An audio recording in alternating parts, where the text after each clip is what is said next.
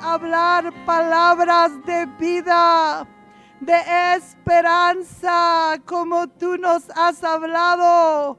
Palabras de vida y de esperanza a nosotros. Tú nos has levantado del polvo de la tierra. Oh, has limpiado nuestra impureza. Tú nos viste cuando pasaste y dijiste, vive, vive y nos adornaste, Señor, con tu Espíritu Santo y nos has dado tu palabra. Oh, y tu vida y la llevamos en estos vasos de barro. ¿Quién en este campamento está por Jehová? Levántese, tome su espada y mate todo aquello que trae muerte. Levántese con celo por Jehová y quite todo pecado, toda envidia, todo egoísmo. Quite todo aquello que lo aleja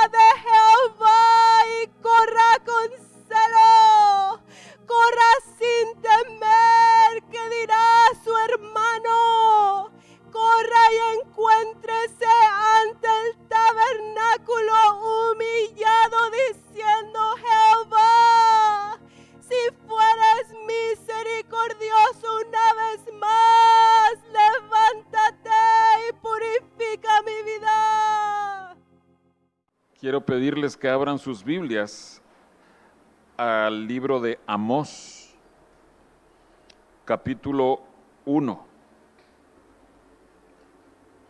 Amós 1. Y leamos lo que dice el versículo 11. Dice así, así ha dicho Jehová, por tres pecados de Edom y por el cuarto no revocaré su castigo, porque persiguió a espada a su hermano y violó todo afecto natural, y en su furor le ha robado siempre y perpetuamente ha guardado el rencor. Creo que muchos de ustedes saben que cuando la Biblia habla de Edom, se está refiriendo a Esaú.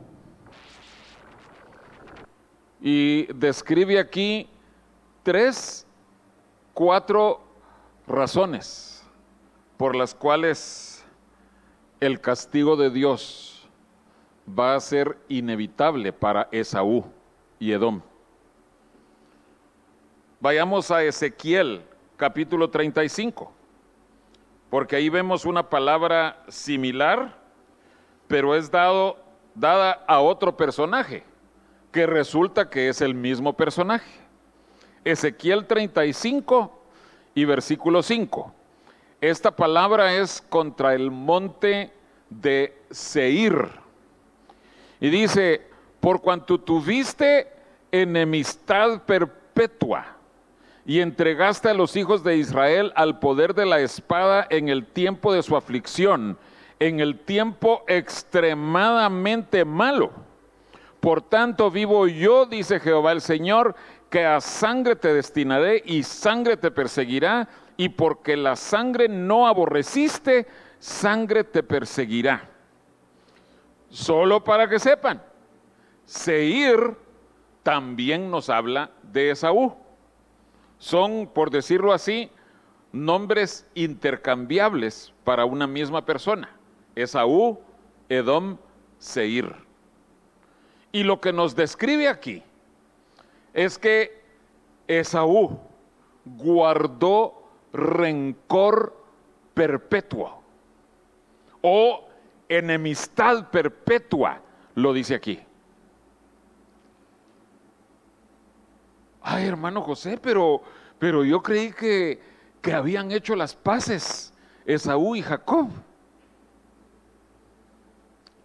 Aparentemente habían hecho las paces, Tal vez fue, por decirlo así, eh, eh, algo eh, por el momento a medias que hicieron las paces, pero la Biblia describe que pasó el tiempo, pasaron las generaciones de Esaú, Edom, Seir, y los descendientes de Esaú, los edomitas o los seiritas, ellos guardaban aquel recuerdo de que había un hombre llamado Jacob, que después se convirtió en Israel, que les había quitado la bendición, los había despojado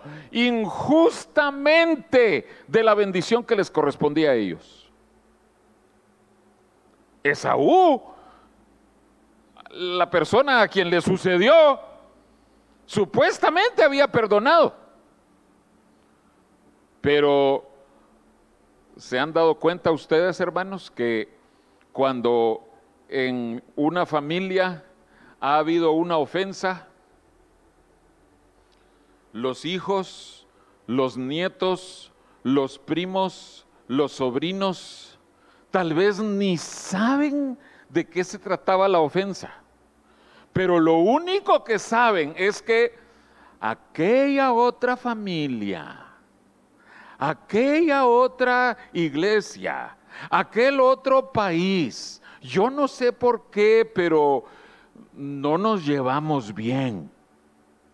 Es más, ellos como que tienen malas entrañas, como que no nos miran bien. Y eso va llenando los corazones incluso de los familiares, de los descendientes, y se guarda enemistad o rencor perpetuo. ¿Han oído casos ustedes así? Y, casos de, de familias gigantescas con muchos miembros, pero todos los miembros recuerdan, ah, es que aquellos otros de aquel apellido y sus familiares, no, no son de fiar, porque hay algo en los corazones que está guardando esa enemistad. Y quiero ser muy claro en esto. De ninguna manera yo estoy justificando, ni la Biblia justifica a Jacob. Porque lo que Jacob hizo fue fue una trampa, fue un aprovechamiento. Y, dice la palabra de Dios en, en, Hebreos, cuando describe a Esaú, cuando sucedió esto, dice que por una sola comida, dice, en Hebreos 12, por una sola comida. Pero Jacob estaba ahí listo para agazaparse cuando viniera la oportunidad de hacerse de una bendición.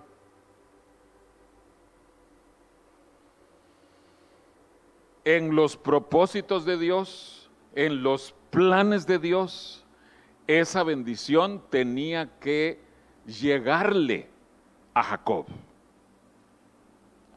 Pero no fue a través del medio correcto.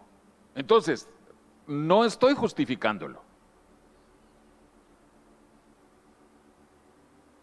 Las ofensas son reales, hermanos. Eh, yo entiendo que algunas personas imaginan ofensas o malinterpretan cosas y, entonces no son realmente, no eran realmente ofensas, pero de que hay ofensas, hay ofensas. Yo no estoy diciendo, no, es que, es que tú eh, ni siquiera debes pensar en eso porque no existen las ofensas. No, de que existen, sí existen. Pero Óiganme bien a esta pregunta. ¿De qué tamaño tiene que ser una ofensa para que nosotros pongamos en riesgo nuestra eternidad con Dios. ¿De qué tamaño? En alguna vez yo les, les conté de un caso que yo conocí hace muchos años y esto sucedió allá en Guatemala, mi país de origen, años antes de que yo naciera. Pero en una iglesia habían tres mujeres, tres señoras prominentes en esa congregación.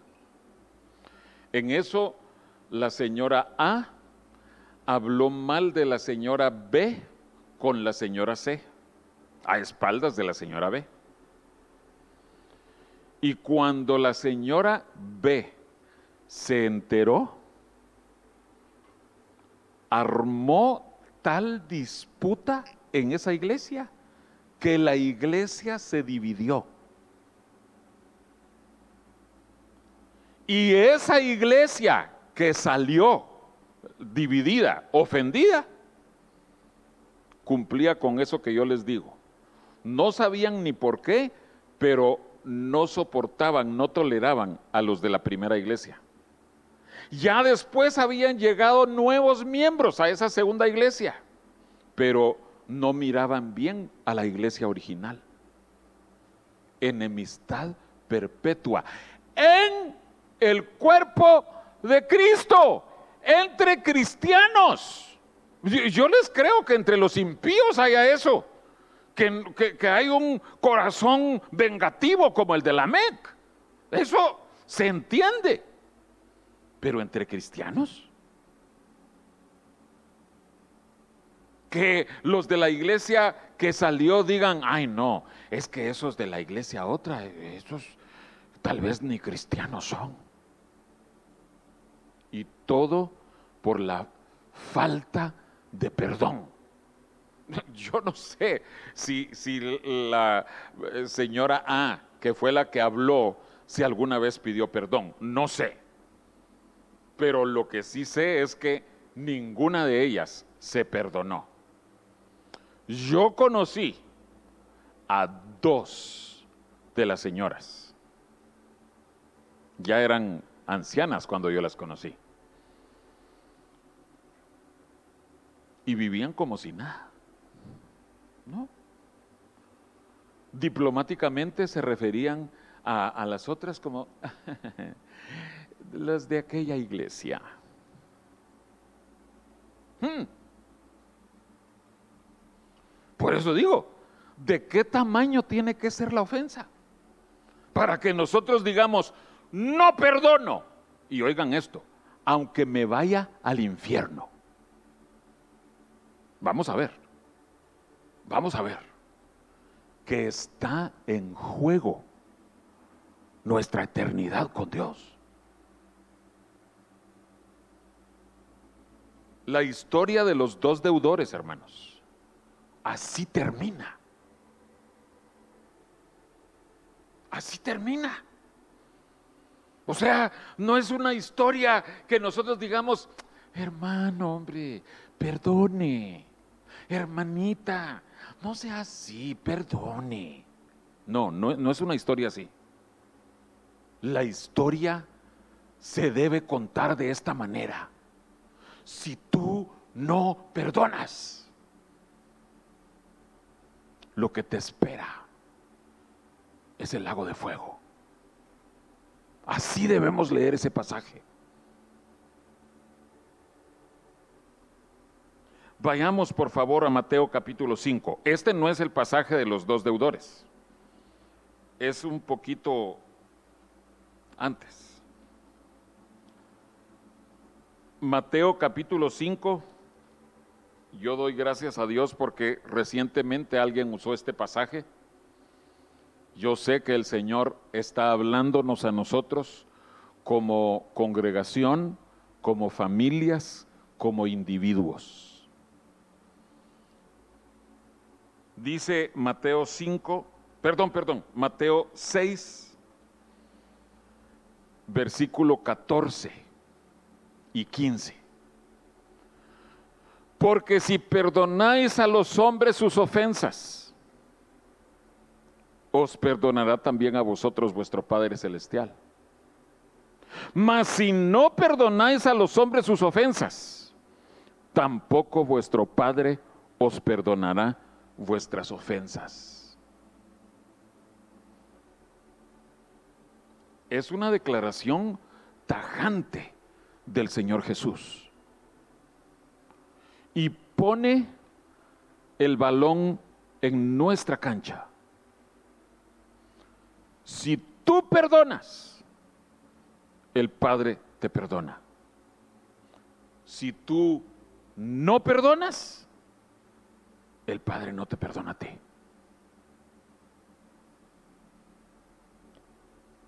Entendiendo eso, vayamos a Mateo capítulo 18, que es donde está la historia de los dos deudores. Y quiero que veamos cómo dice el mero principio, la introducción de esta historia. Mateo 18, versículo 23.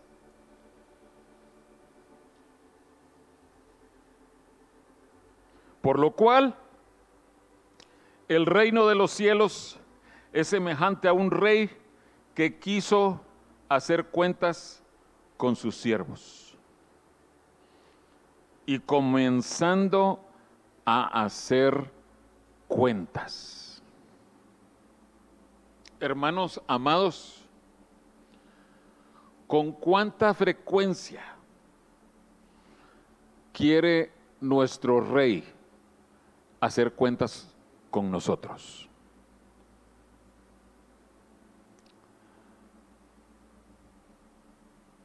¿Una vez al año?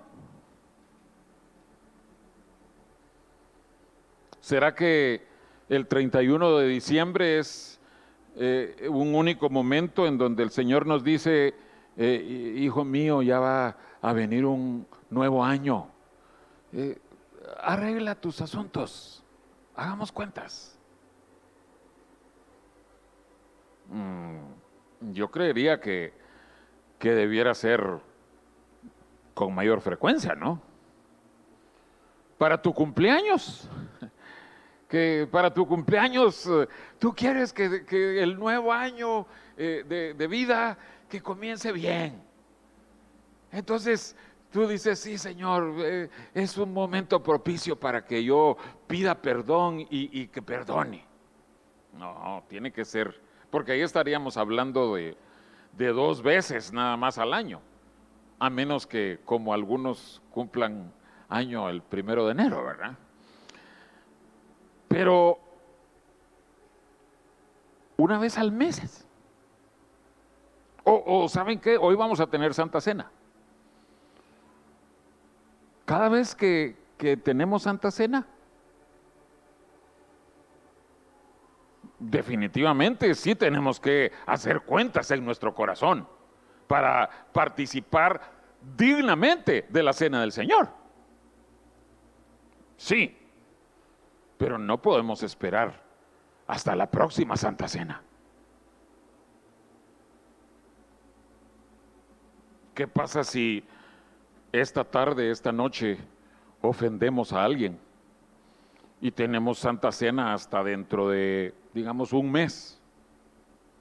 Y todo ese mes transcurre y nosotros emproblemados por no pedir perdón ni perdonar a nuestro prójimo. No, hermanos. El Señor viene a nosotros diariamente. Él quiere hacer cuentas él quiere que en nuestro corazón nosotros hagamos una limpieza total, una purificación completa de cualquier ofensa.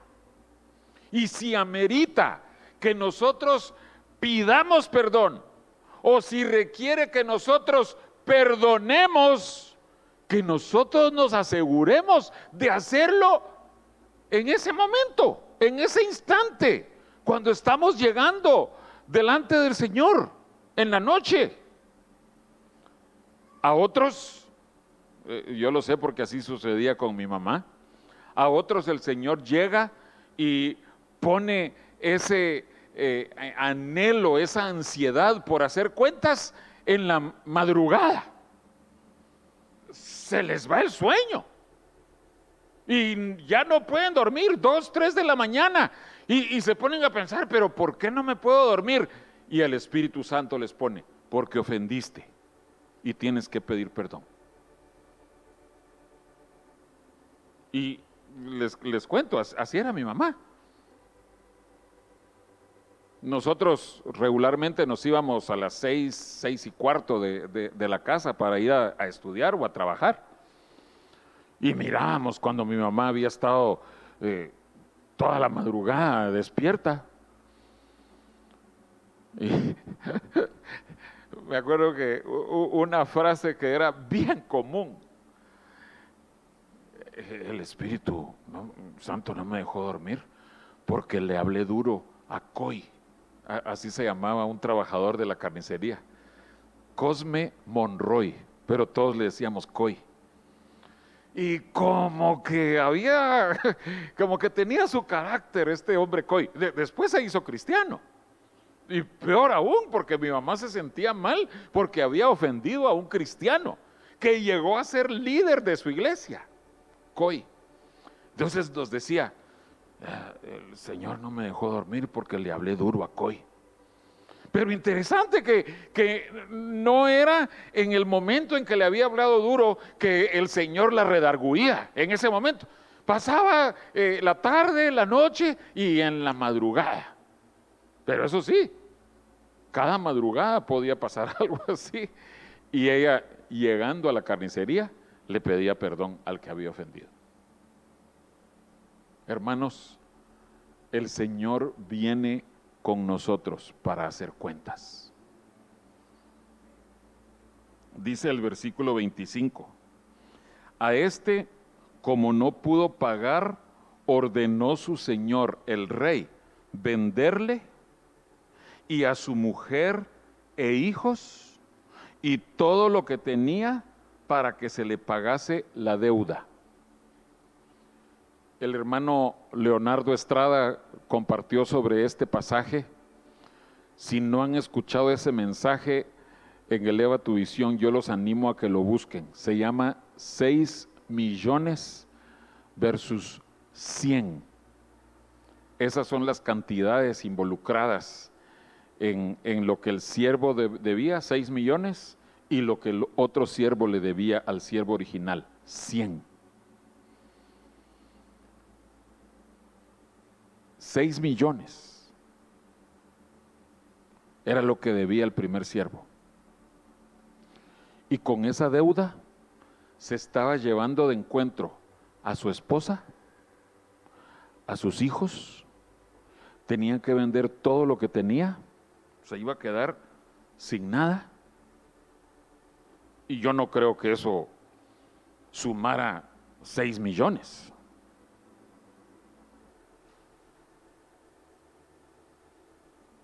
Pero ¿qué vemos aquí? ¿Se acuerdan lo que yo les decía? Que familias enteras son contaminadas, envenenadas por la falta de perdón, por las deudas que tenemos. La familia de este hombre iba a sufrir. Y así pasa cuando nosotros ofendemos o cuando nosotros no perdonamos. Nosotros estamos envenenando a nuestra familia. Es que tú no le hables a esa familia. Pero papá, ¿por qué? No, no, tienes por qué saber, pero no les hables, no te juntes con ellos. ¿Cómo? eso que hacemos con nuestros familiares en contra de otros está envenenando sus corazones. Y el Señor no lo ve bien.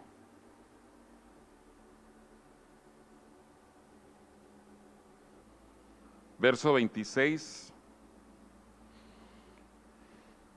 Entonces aquel siervo postrado le suplicaba diciendo, Señor, ten paciencia conmigo y yo te lo pagaré todo. Se lo prometió, que le iba a pagar todo. Yo no sé cuál sería el salario de este hombre, pero yo no creo que hubiera sido fácil asumir una deuda de 6 millones. Pero el, el siervo prometió. ¿Y saben? El Señor, el rey, fue movido a misericordia. Le creyó, aceptó que el siervo se humilló y, pidió misericordia. El rey le dijo, está bien, te perdono la deuda.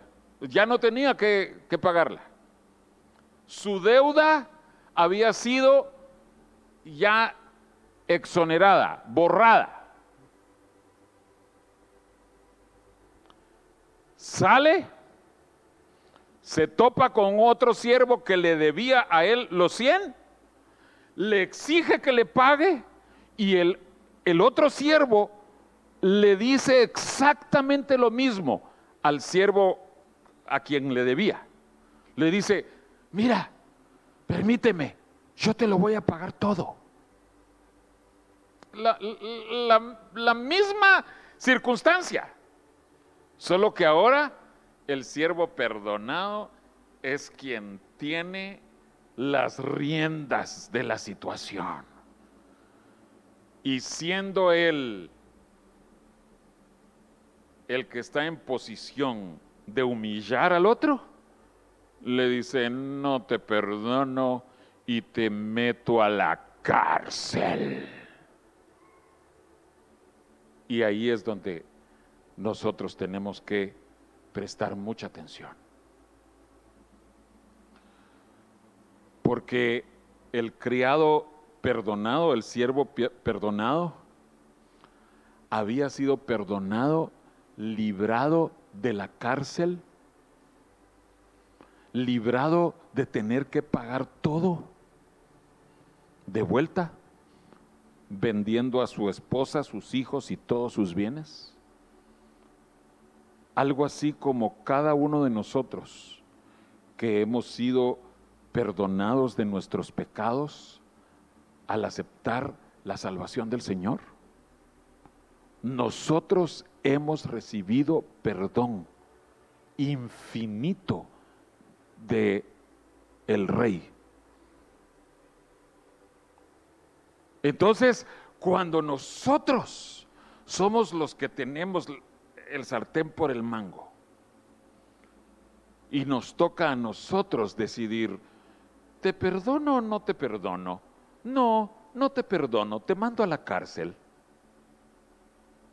Entonces el Señor se entera. Es, es otro punto que siervos, otros siervos, fueron y le contaron al rey, rey, fíjate que pasó tal y tal cosa. El Señor se entera y va a venir con nosotros. Y quiero terminar solo viendo lo que dice el versículo 32. Entonces, llamándole su Señor, le dijo, ¿cuáles son las siguientes dos palabras? Siervo malvado.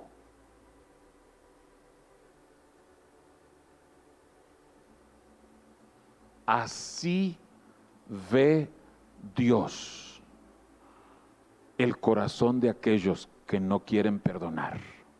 Siervo malvado. ¿Qué, qué- quiere decir malvado, hermanos? Alguien malvado es alguien malo, perverso, que solo puede tener pensamientos de maldad. ¿Saben qué quiere decir esto?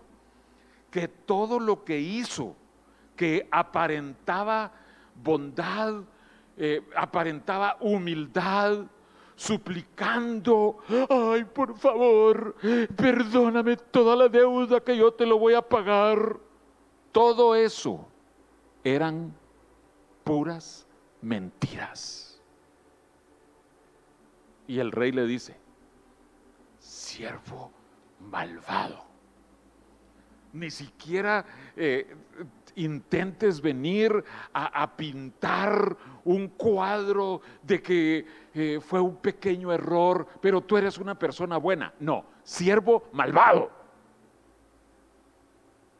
Y déjenme decirles, los malvados no pasarán la eternidad con Dios.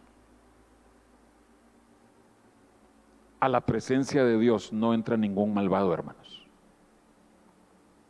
Por eso les estoy diciendo desde el principio del mensaje, lo que está en juego es nuestra eternidad. Porque todos los que estamos aquí, salvos por la sangre de Cristo, perdonados de todos nuestros pecados por el sacrificio de Cristo. Todos, todos los salvos hemos recibido el perdón de nuestros pecados. Entonces, a nosotros nos corresponde Fíjense en estas palabritas. Nos corresponde darle la verdadera dimensión al perdón que hemos recibido. Tenemos que, número uno, justipreciar, darle su precio real a la salvación, al perdón que hemos recibido. Y número dos, tenemos que vivir agradecidos por ese perdón. Y ese agradecimiento a Dios implica que nosotros estemos dispuestos a perdonar cualquier ofensa que nos hagan. Porque cualquier ofensa que nos hagan es mínima comparado con todos los pecados que el Señor nos perdonó a nosotros. O sea, e-, es, es algo infinitesimalmente pequeño comparado con todos nuestros pecados. O sea, 6 millones contra 100.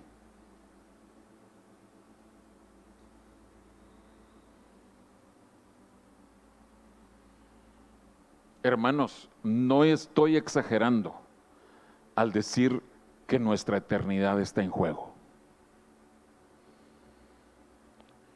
Y, yo quiero que cada uno de los que estamos oyendo este mensaje, aquí o en la casa,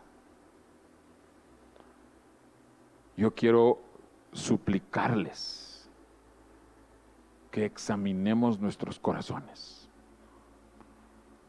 y que le digamos al Señor, Señor, mi eternidad está en juego. ¿Hay algo en mi corazón que esté poniendo en riesgo mi eternidad contigo? ¿Será que alguien me pidió perdón y yo no perdoné? Una, una pregunta que, que a veces surge es, hermano, también se la han hecho a mi esposa, hermana, fíjese que yo le pedí perdón a, a, un hermano, a una hermana que ofendí y no me perdona.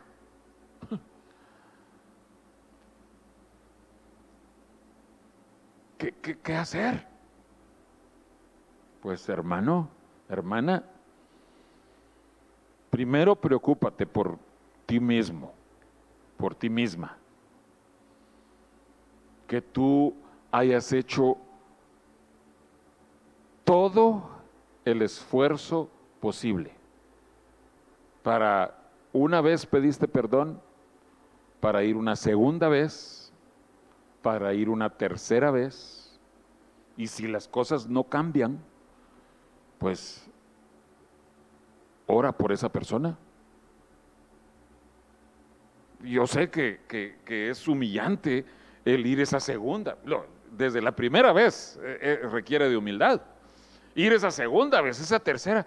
Hermano, hermana, yo siento que, que la cosa no está así fluyendo. ¿Se acuerdan lo que nos decía el pastor eh, Preciado?